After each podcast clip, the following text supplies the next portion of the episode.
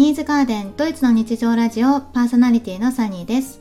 この番組はドイツ在住歴10年以上の私がシングルママ視点、個人事業主視点からドイツ生活の気づきや子育てについて役立つ情報も織り交ぜながらゆるりとお届けしている番組です。皆さんこんにちは、ドイツからサニーです。皆様いかがお過ごしでしょうか？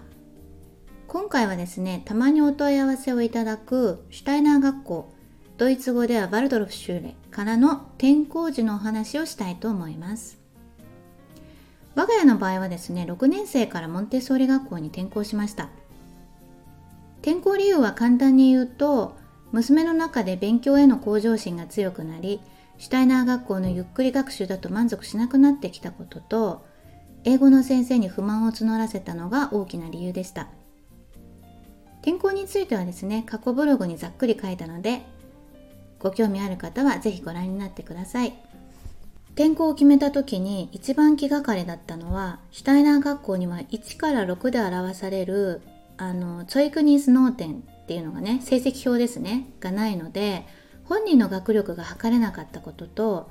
公立ギムナジウムで使われている5年生の問題集や教科書を復習した時に、シュタイナー学校で使われていない表現や単語が多くて、わからない部分がたくさんあったことでした。それでも本人は親戚の年上の子供たちが大学進学をしていたのもあって同じくね大学進学を希望していました。その本人の希望を考慮しつつ最初は6年生からのギムナジウムへの転校または最初はレアル修例へ転校してギムナジウムに編入の道も考えました。ですが田舎では近場の学校の数が極端に少ないんですね。なので選択肢にとても限りがありました。もともといつかは娘が生まれたミュンヘンへの移住を考えていてかねてから種まきをしていた私はこれはチャンスかもと思いました。それでね娘にミュンヘンへの引っ越しを提案したらむしろね逆に喜んでくれました。そこからね一気に学校の選択肢が大きく広がり5年生から始まるラテン語のある学校などを消去して残ったのが確かね20校ほどありました。ただ6年生からの空きがあるかシュタイナー学校からの転校が可能かを公立学校にメールで問い合わせたんですね。でもね返事がね来ないことがほとんどだったんです。で合にやして電話で問い合わせるとそもそもね成績表がないシュタイナー学校からの転校は本人の学力が測れないっていうことと学校の近所にね住所がないと申請すらできないことを知って断られました。それから通常5年生から始まるギムナジウムは6年生で空きができることは珍しいんですね。なのでほとんどチャンスがありませんでした。この時はねアパート探しもなかなか思うように進まず学校探しも振り出しに戻ってしまって八方塞がりになりました。ちょうどイースターホリデーが終わって4月の末頃でした。夏休みまでどころかできるだけ早く学校もアパートも決めなくてはいけないプレッシャーの中私はねパソコンの前で頭を抱えてどうしようかとねすごい悩んだんですね。でそんな時にね以前もちょこっと話したと思うんですけれども頭の中にねあのある日ねバーンとモンテッソーリっていう言葉がね浮かんだんです。そしてねすぐにギムナジウムのあるモンテッソーリ学校を探し出してメール連絡したらトントン拍子でプローベターグというのでしょうか。あの1日学校に来て授業を受ける体験学習日が決まったんですね。そう。あの人はね窮地に追い込まれるとバカ力ならぬ驚くようなねインスピレーションが降ってくる時がありますよね。体験学習ではあのモンテッソーリ特有のね縦割りクラスで C56 年生が同じクラスで学習します。でそれぞれがそれぞれの学年に合わせた学習をしていたそうです。わからないところは上の学年の子に聞いたり上の子は下の学年の子に教える中で復習できるメリットがあるんですね。で当時娘が通っていたシュタイナー学校のクラスは親から見てもねちょっとまとまりがないように感じていたんですけれどもこのモンテッソーリ学校での体験授業は娘にとってはね新しい環境でワクワクしたようでした。それからねシュタイナー学校には教科書がないんですけれどもモンテッソーリの体験学習では教科書をもらいながらね学習できたのも新鮮だったようです。その後入学希望をすぐに出して学年主任の先生と私だけで二者面談がありました。で当時はねあの先生と一緒に、まあ、体験学習の日に娘がどんな感じだったかっていうのを2人で話したのとあとこれまでの娘の成長の経緯を日本にいた時からのも含めてあの話をしました。で、えー、他州からのね引っ越しであるっていうことも考慮していただいたのかすぐにね入学許可をもらいました。それと同時にね同じ日にあの引っ越し先も決まって無事にねあの引っ越しのめどがつきました。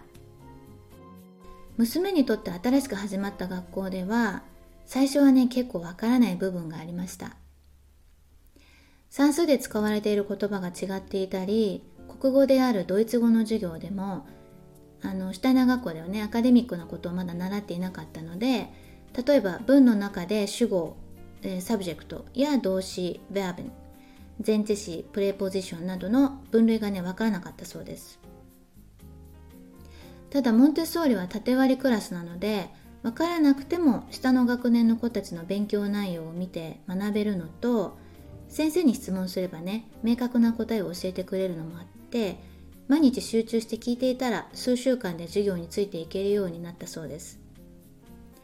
これは縦割りクラスであったこととテストがたくさんあったわけではなかったのでそれほどストレスを感じずに馴染めたのかななんて思います。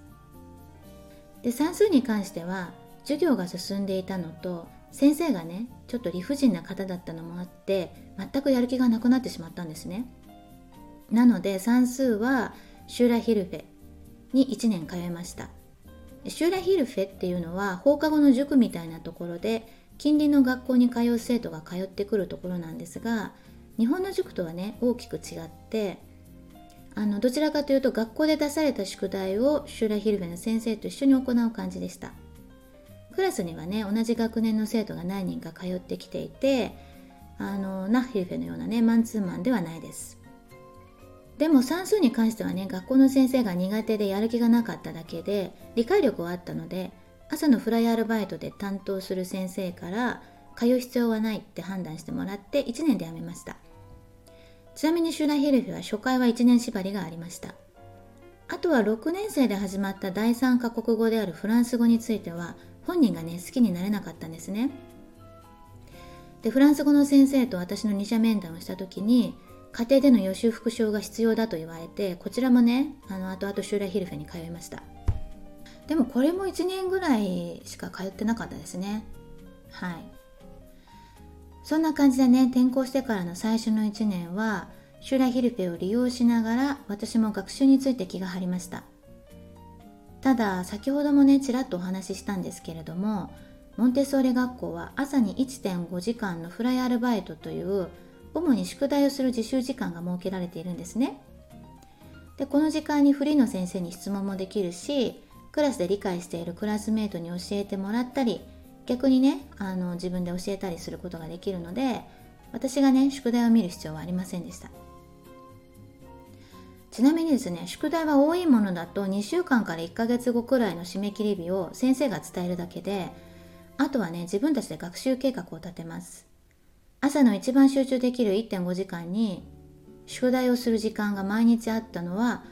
あの私のようなね一人親家庭しかも日本人の私にとってはかなりありがたい制度でした。で最後にですね学校滞在時間をお話ししますと娘の通ったモンテッソーリ学校は8時半から15時45分までと1日学校がありました。学校にはですねシュタイナー学校同様に小学校1年生から13年生までクラスがあります。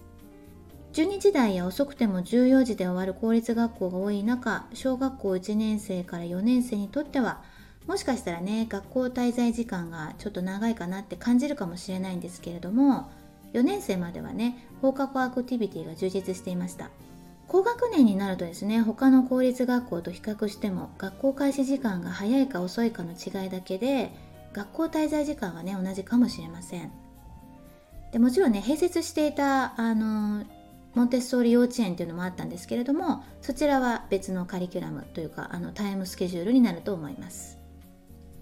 サニーズガーデンドイツの日常ラジオいかがでしたでしょうか？インスタグラムブログの方でもゆるりと情報を発信しています。プロフィール欄をご覧ください。朗読専用ラジオチャンネル、サニーズブックも運営しています。ぜひフォローしていただけると嬉しいです。ご質問やメッセージもお待ちしています。今週もお聴きいただきありがとうございました。